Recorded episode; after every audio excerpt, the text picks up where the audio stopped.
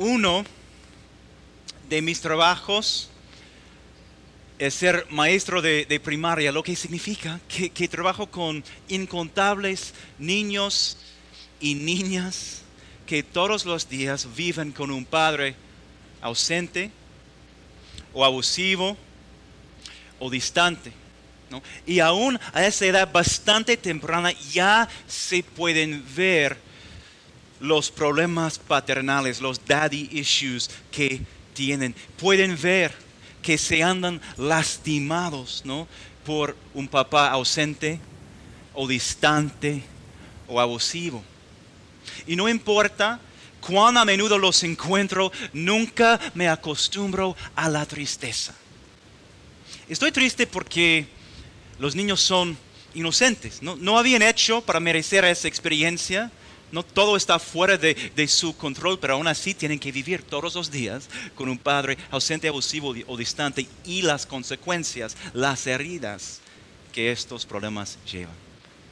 Pero aún más estoy triste porque yo sé que cuando estos niños se conviertan en adultos, las heridas no, no van a desaparecer. Van a crecer. Van a impactar su relación con Dios como adultos. Van a impactar su relación con otras personas. Van a influir la manera en que se ven a ellos mismos, la manera en que ven al mundo en el que viven van a afectar sus responsabilidades y cada aspecto de todo, toda su vida adulta. En mi experiencia en el ministerio he visto una y otra vez que uno de los obstáculos más grandes al discipulado son los problemas paternales y las heridas que causan. Las fallas de nuestros padres nos lastiman nos lastiman profundamente e impiden nuestro crecimiento espiritual, nuestro crecimiento como seres humanos. Pero en todos mis años en el ministerio también he aprendido otra cosa. Que aún así no tienen que ser una sentencia de muerte. ¿no? Hay esperanza para nosotros los que llevamos estas heridas, ya que seamos niños o adultos, existe una cura. Pero antes de que tú y yo podamos recibir la curación, tenemos que recibir un diagnóstico preciso que nos revela lo que realmente tenemos. Y esto es justamente lo que vamos a recibir hoy al leer una historia de Génesis 29, que se trata de un hombre que se llama Jacob, y una mujer que se llama Lea. Si estamos familiarizados con su historia, tendemos a pensar en ellos en términos de sus problemas matrimoniales. Son muy famosos. Pero lo que vamos a ver es que sus problemas matrimoniales no existieran si no fuera por sus problemas paternales. Entonces, Abrimos la Biblia en Génesis 29 y mientras llegamos ahí, quiero dirigirme a los dos grupos que están aquí esta tarde. Primero, algunos de ustedes actualmente sufren de las heridas causadas por un padre ausente, abusivo o distante y lo saben. Conoces el dolor, conoces las heridas si eres tú, oro porque a través de nuestra plática te sientas comprendido y que recibas la esperanza de que sí puedes cambiar, puedes experimentar la curación que Dios te ofrece. Segundo, hay otros de ustedes que no se identifican con este tema en lo absoluto. Y gracias a Dios tú tenías un buen padre o por lo menos no has experimentado las consecuencias graves de las que hablo. Si eres tú, oro.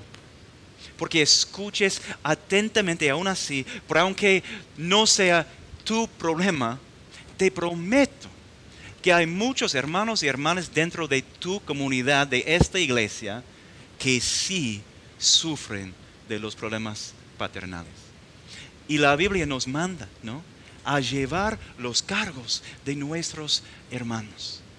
Entonces, si escuches, creo que vas a entender a tus hermanos aún mejor después y por eso vas a poder ayudarlos y llevar sus cargas pesadas.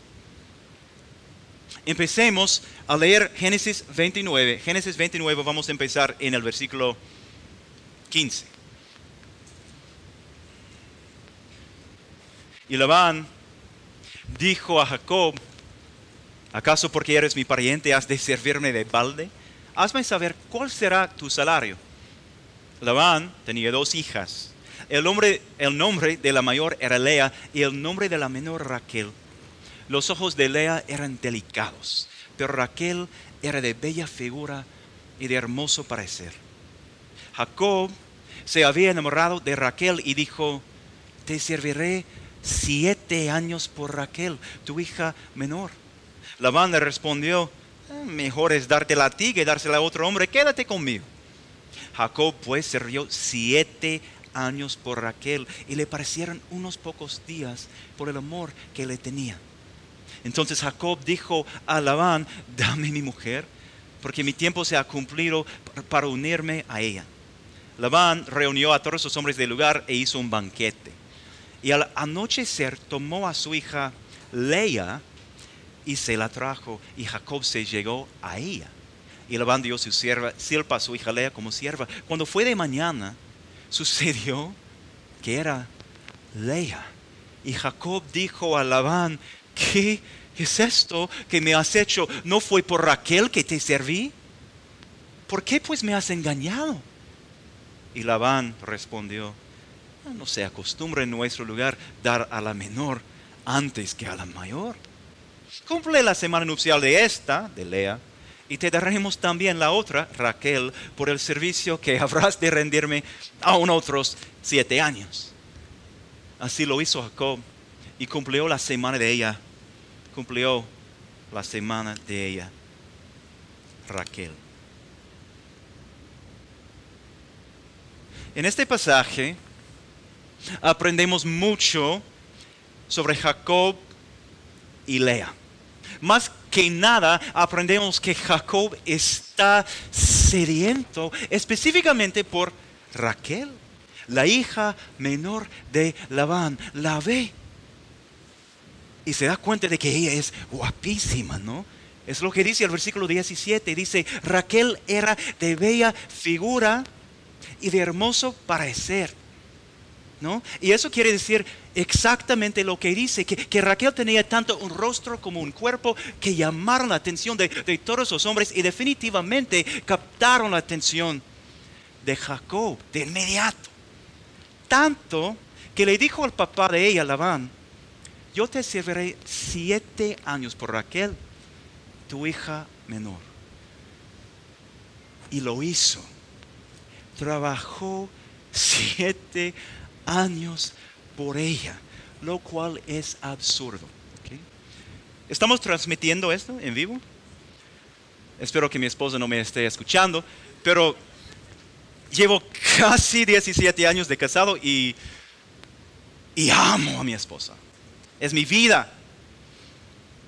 Pero siete años de trabajar. Siete años de trabajar. Es un poco absurdo, pero no tan absurdo como lo que dice después en el versículo 20.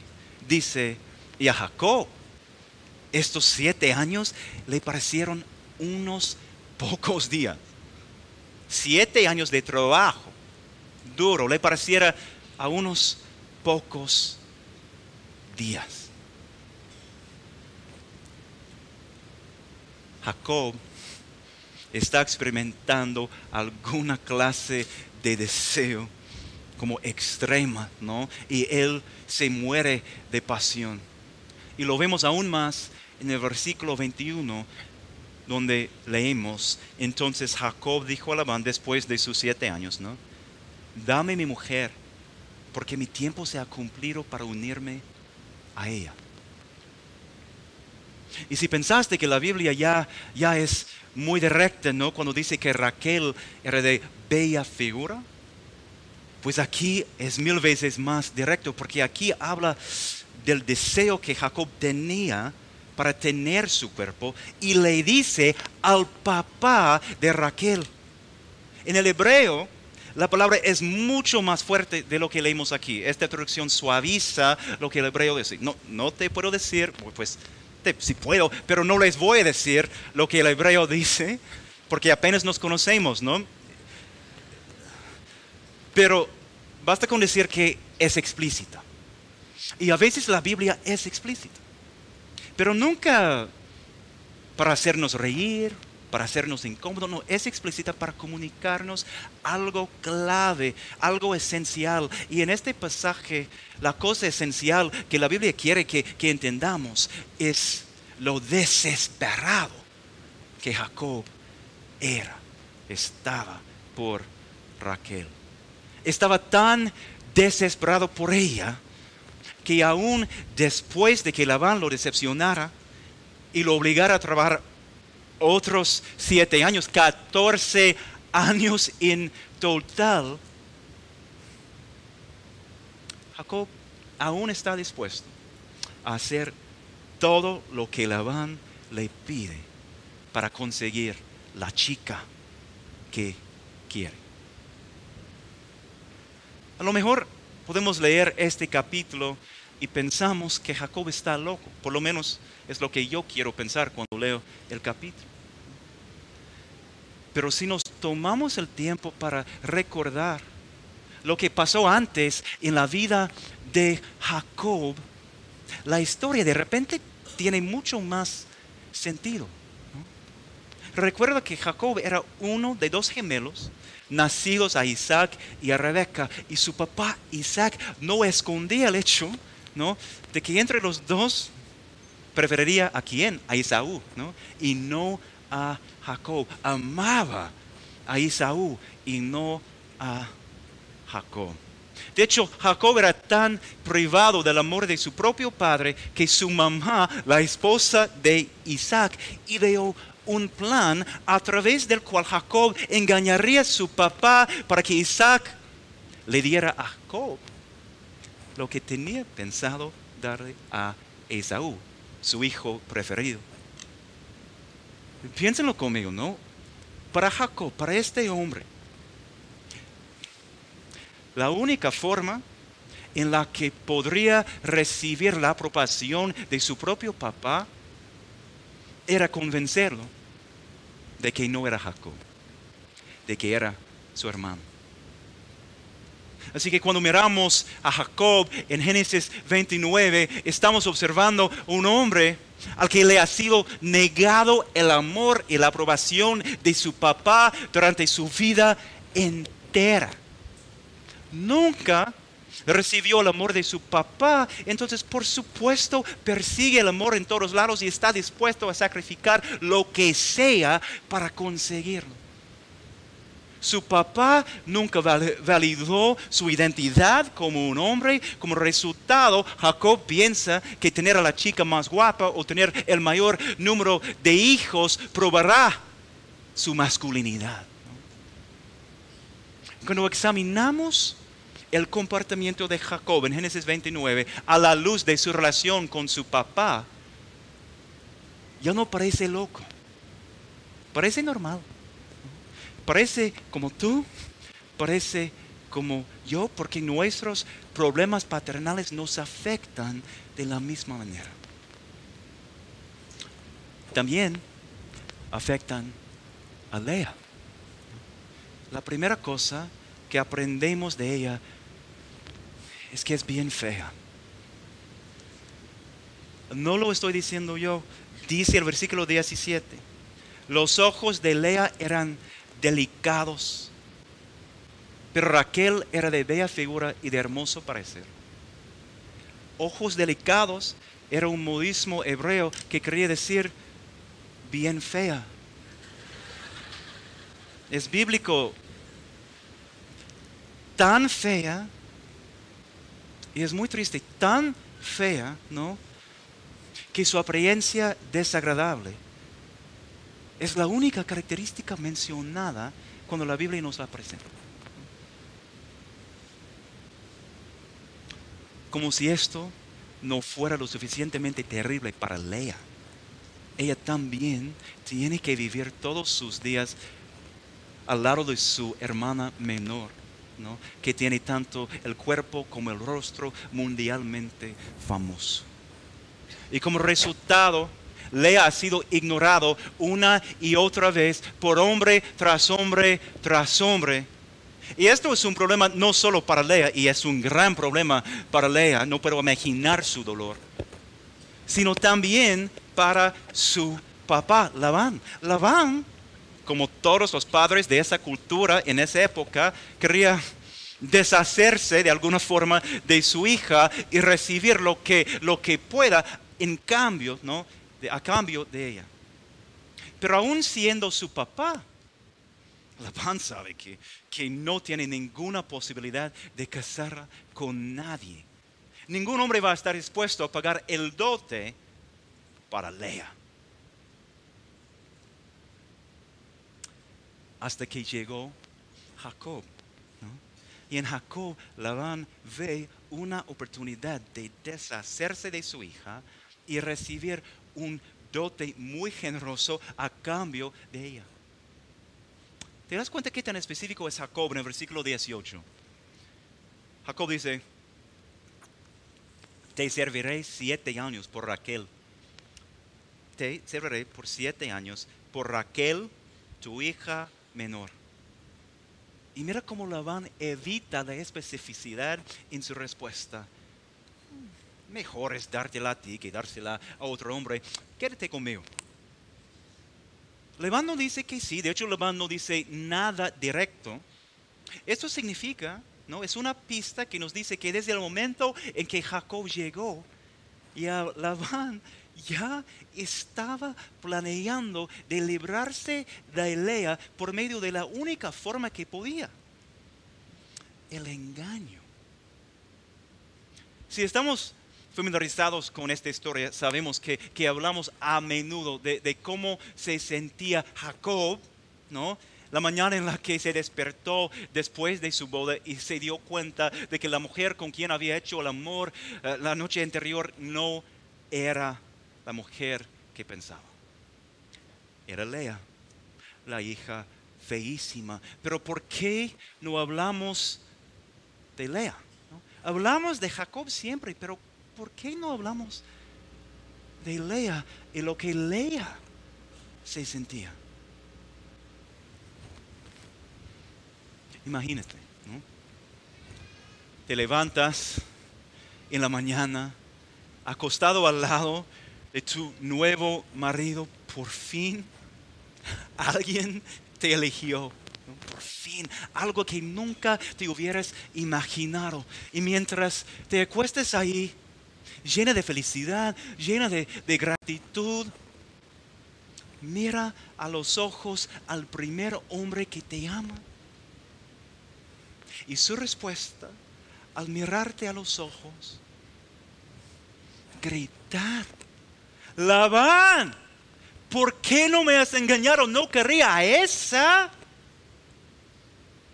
Oh, no puedo imaginar su dolor, porque en este momento le se ha de haber dado cuenta de dos cosas. Uno, mi nuevo marido no me quiere. Y tal vez aún peor, segundo, mi propio papá no me quiere. Convenció a ese hombre de que podía tener a mi hermana guapísima, ¿no? Para que pudiera engañarlo y por fin deshacerse de mí. Entonces no deberíamos sorprendernos al ver lo que pasa después en la vida de Lea. Lea y su hermana Raquel pues comienzan una batalla de bebés entre ellas. Ellos, e, ella sabe, Lea sabe que, que no puede sobresalir junto con su hermana en cuanto a la belleza. Así que emplea una estrategia de tratar de sobresalir con ella en cuanto a quién puede darle a Jacob el mayor número de bebés, un símbolo de estatus ¿no? en su cultura. A lo mejor entonces, Lea piensa, su marido la amará. A lo mejor entonces su vida tendrá significado, ¿no? Y no sería ignorado por, ignorada por todos los hombres en su vida. A lo mejor por fin alguien la amará. Y no es que yo esté proponiendo como pensamientos posibles de Lea. Sabemos que Lea realmente pensaba así porque la Biblia nos dice, mira el versículo 32. Después de dar a luz a su primer hijo, en el 32, Lea dice, así que ahora mi marido me amará. Dos bebés después, en el, en el 34, con su tercer hijo, ella dice otra vez, esta vez, esta vez mi marido se unirá conmigo. Pues ya, ya le he dado tres hijos, ¿no? Por fin me va a amar, me va a aceptar, me va a huir, se va a unir conmigo. A primera vista, esta batalla de bebés que Leia tiene con su hermana nos suena absurda. Hasta que recordamos que estas son las acciones de una mujer con problemas paternales. Una que ha sido ignorada totalmente, no amada y hasta usada por su propio padre. Y las consecuencias de los problemas paternales en su vida son los mismos que tú y yo experimentamos. Empieza una casa por obtener todo lo que su papá nunca le dio. Y como todos nosotros, busca estas cosas en la manera equivocada, en los lugares equivocados. Tal como tú, tal como yo, tal como tú y yo lo hacemos. Tanto para Jacob como para Lea, sus problemas paternales influyeron en, en cómo se vieron a sí mismos cómo se relacionaron con los demás y peor de todo, cómo se relacionaron con Dios. A nosotros estos problemas nos influyen de la misma manera.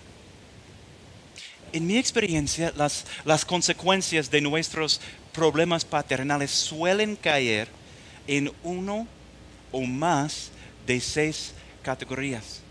Yo tengo un libro que se llama Problemas Paternales, cómo Dios sana las heridas causadas por padres ausentes, abusivos o distantes, en el que ah, escribo en detalle sobre cada una de, estas heridas. Obviamente no tenemos tiempo para, para observar las heridas en detalle hoy, pero vamos a hacer un muy breve resumen de cada una. La primera herida muy común es la identidad confusa la identidad confusa. Si tenemos un padre ausente, distante o abusivo, es muy probable que no hayamos recibido un legado de él, ¿no? una identidad de él. Y estamos, nos estamos preguntando todos los días, pues entonces, ¿quién soy? ¿Qué se supone que hago con mi vida? ¿Cuál es mi propósito? No sé, tengo la identidad confusa. La segunda herida es lo que llamo la, la idolatría a la autoridad.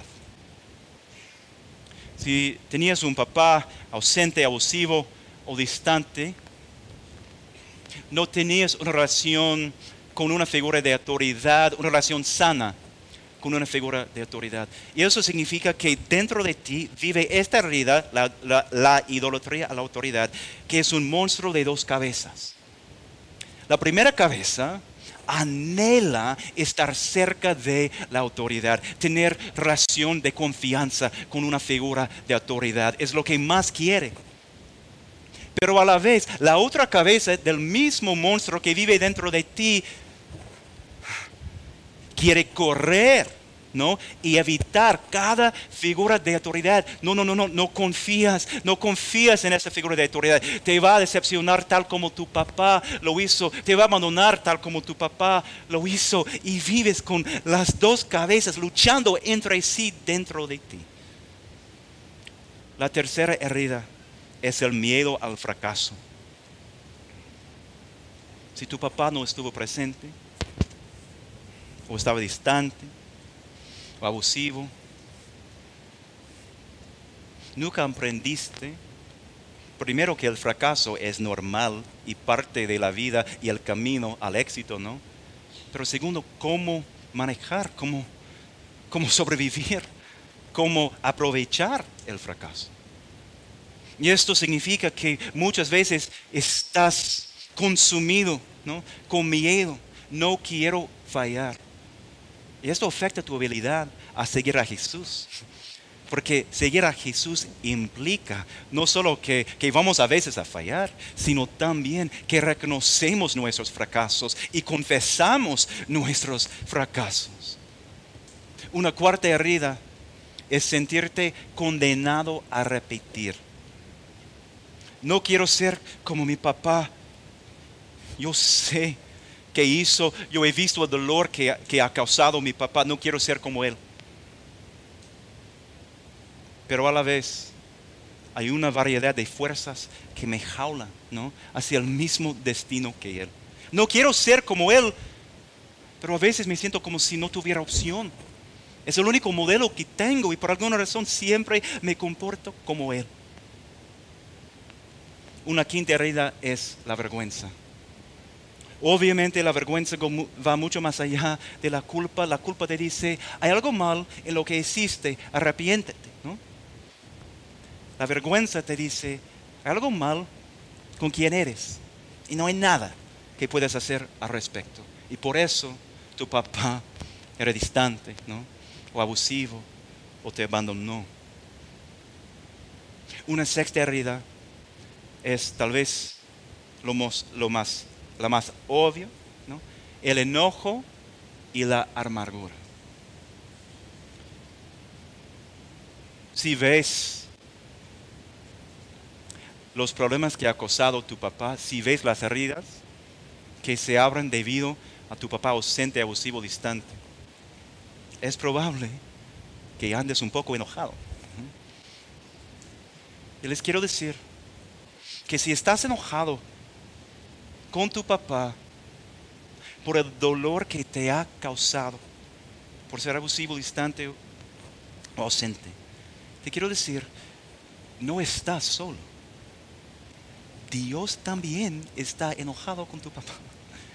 Está enojado con tu papá por su pecado contra ti, por su pecado contra tu mamá, tu familia, pero más que cualquier otra cosa, Dios está enojado con tu papá por su pecado contra Dios.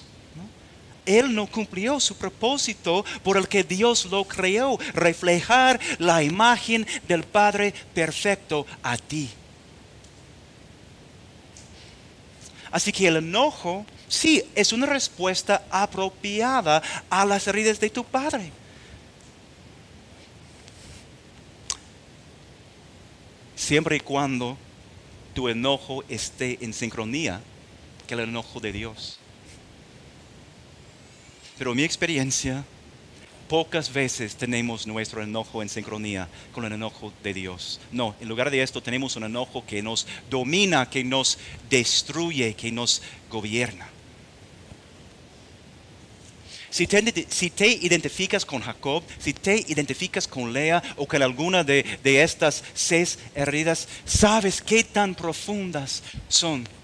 También sabes que las heridas y sus consecuencias tienden a seguirte por toda tu vida, en cada parte de tu vida, en cada relación de tu vida, incluso en tu relación con Dios. Y a veces piensas que estas heridas te van a seguir hasta la muerte. Que no hay esperanza, que no puedes cambiar, que no puedes escapar los afectos, las heridas que te atacan por tu padre ausente, abusivo o distante. Si eres tú te quiero decir, te entiendo. Pero hay buenas noticias. No tiene que ser así. En el libro eh, que, escribí, examinamos cada una de las heridas y, y vemos cómo Dios habla específicamente a cada herida. Otra vez, no tenemos el tiempo para hacer esto el día de hoy, pero no me voy a ir de aquí sin mostrarte que tus problemas paternales no tienen que tener la última palabra. no tienen que tener la última palabra. Y podemos ver esto en el mismo capítulo que ya estudiamos de Génesis 20 nuevo. Quiero enseñarte tres cosas rápido y antes de que termine. Primero, quiero que leas el versículo 31. Dice, al ver el Señor que Lea era menospreciada, le dio hijos. Una frase bastante simple, pero muy, pero muy profunda. Al ver el Señor que Lea era menospreciada, le dio hijos. Eso significa que Dios, Dios vio los problemas paternales de Lea. Dios vio la profundidad de su dolor a consecuencia de su papá y su marido. Y Dios la amó. Intervino como el padre a los huérfanos que la Biblia dice que es la historia de Lea. Entonces es un recordatorio para ti de que Dios también ve tus problemas paternales. Dios ha escuchado cada llanto tuyo. Dios ha visto cada lágrima tuya. Y tal como fue a Lía con compasión, Dios viene a ti esta tarde con compasión también. Aunque todos los demás dicen que tus problemas paternales y, tus problemas emocionales y tu comportamiento es el resultado de tu inmadurez espiritual, Dios sabe que realmente a la raíz de lo que parece tu inmadurez espiritual. Era un padre ausente, abusivo o distante. Y este mismo Dios está aquí ahora mismo para intervenir, así como estaba en la vida de Lea. En otras palabras, Dios mismo ha escuchado tu llanto. Él sabe todo y le importa. Dios ha escuchado tu llanto. Segundo, quiero mostrarte cómo la compasión de Dios comienza a impactar a Lea. Ya vimos que con sus primeros tres hijos Lea trataría de ganar el amor de su esposo, ¿no? Tal vez ahora me amará. A lo mejor ahora se unirá a mí. Pero no sirvió la primera vez. No sirvió la segunda vez. No sirvió la tercera vez. Y llegamos ahora a la cuarta vez en el versículo 35. Todavía dice, hablando de Lea, concibió otra vez y dio a luz un hijo. Entonces Lea dijo, esta vez, notes que hay, hay un cambio, ¿no? Esta vez, esta vez alabaré al Señor. Esta vez alabaré al Señor. Por eso le puso por nombre Judá, dice el texto. Y en este caso sí, Lea alaba al Señor. Le pone el nombre Judá, el cual significa que el Señor sea alabado. Por la primera vez, Lea, con todo su dolor, mueve sus ojos de lo que le falta a lo que ya tiene en Dios cambia su enfoque de, la falta del amor que ha recibido de su papá y de su marido al amor perfecto que recibe todos los días del creador y sustentador de todo el universo. En otras palabras, toma una pausa, ¿no? Para darse cuenta de que Dios ya le ha dado todo lo que su papá falló en darle. Y lo mismo aplico a ti y a mí. Dios no solo ha escuchado tu llanto, sino también Dios ha respondido a tu llanto al darte todo lo que tu papá dejó desatendido. Dios ha escuchado tu llanto. Dios ha respondido a tu llanto. Y si, si, aprovechas esta mañana para enfocarte en todo lo que Dios te da, en lugar de todo lo que tu papá ha fallado en darte, si decides decir, esta vez alabaré al Señor. Experimentarás la transformación. Te lo digo por experiencia propia.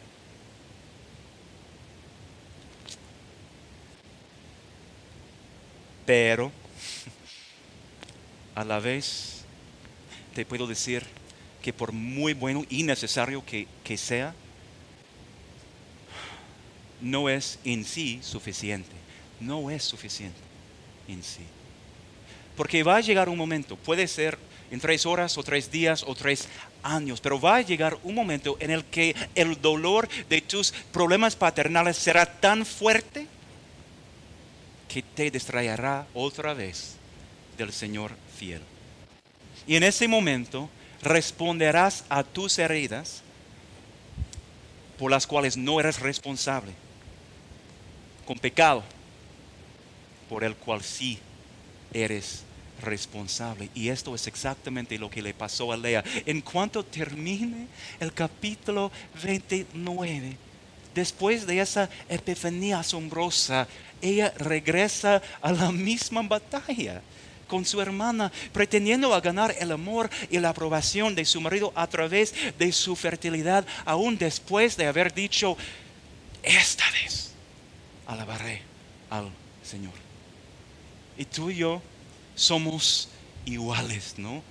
Para que tú y yo podamos sanar realmente, no solo nos hace falta saber que, que Dios puede curar las heridas causadas por nuestros padres, y gracias a Dios sí puede, sino también que Dios nos puede perdonar por nuestras respuestas pecaminosas a ellos. Hay una pista acerca de esto, que necesitamos no solo la curación, sino también la liberación en el versículo 35. Cuando Lea tiene su cuarto hijo Judá y dice, esta vez alabaré al Señor. Poco sabía ella cuando lo dijo, que a través de su hijo vendrá el Mesías prometido. ¿no?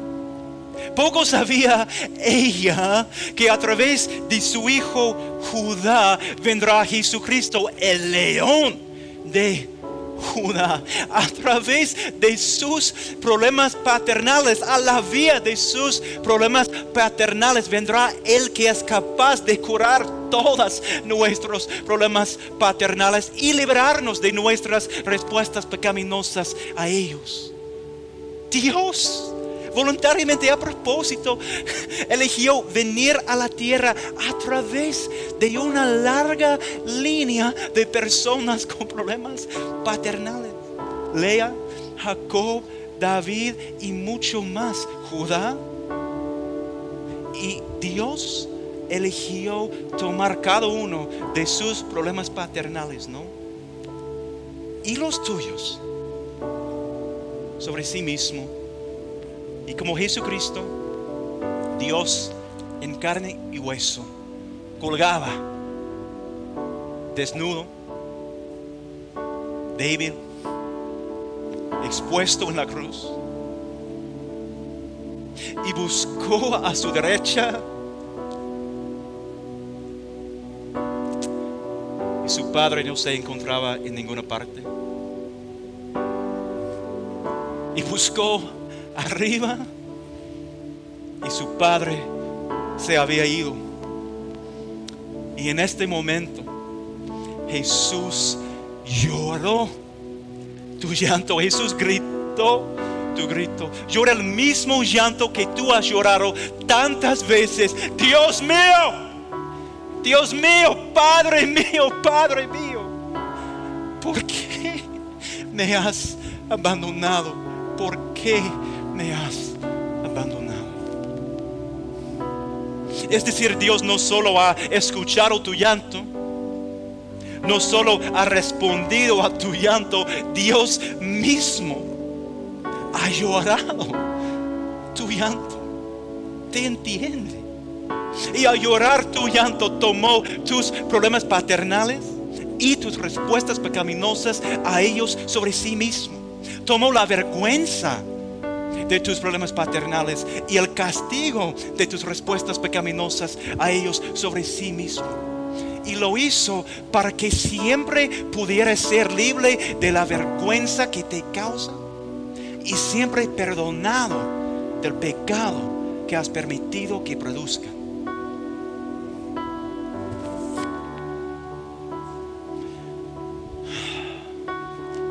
Mi hermano, mi hermana. Dios ha escuchado tu llanto, ve todo. Dios ha respondido a tu llanto al darte todo lo que tu padre falló en darte. Y Dios ha llorado tu llanto al estar abandonado por su padre voluntariamente para que tú nunca, pero nunca, pero nunca estuvieras abandonado por Él. No significa que nunca tendrás que sentir las heridas causadas por tu padre ausente, abusivo, distante. Pero sí significa que tu vida ya no tiene que ser definida por ellas. Puede que duele siempre, pero no tiene que gobernarte ni por un segundito más. Oremos. Padre, llevamos meses, años, décadas llamándote Padre. Pero a veces creo que ni siquiera entendemos lo que eso significa. Poder decirte a ti, sabiendo que tú nos dices a nosotros, mi hijo, mi hija, danos la fe para entender lo que realmente significa tenerte a ti como nuestro Padre. Un Padre que nos entiende, porque en Jesucristo lloraste nuestro llanto. Danos la fe para recibir la curación que nos ofrece.